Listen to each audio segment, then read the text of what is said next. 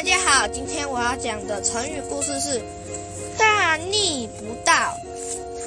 秦朝灭亡后，刘邦和项项羽展开了长达五年的楚汉之争。有一天，项羽向刘邦挑战，要与他一决雌雄。项羽说道。我与你受命于楚怀王，约定先定关中，者为王。但是我先定关中，你却不赴约了，让我把巴蜀去当汉王，我就是你第一条罪状。你在去杀救援赵军途中，杀死了将军宋义，自称上将军，就这就是你第二条罪状。你违抗怀王命令，斩自己长时这族后的兵马人员都是。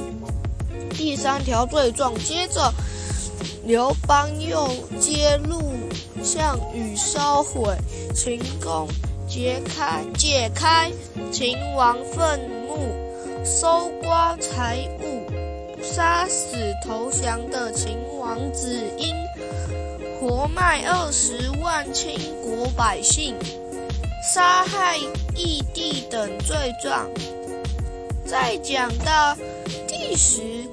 条罪状时，刘邦说：“你，你作为臣子而杀死君王，又杀害以前投降的人，为朕不平。你订立约定，不讲信义，为天下所不容，是你不道的叛徒。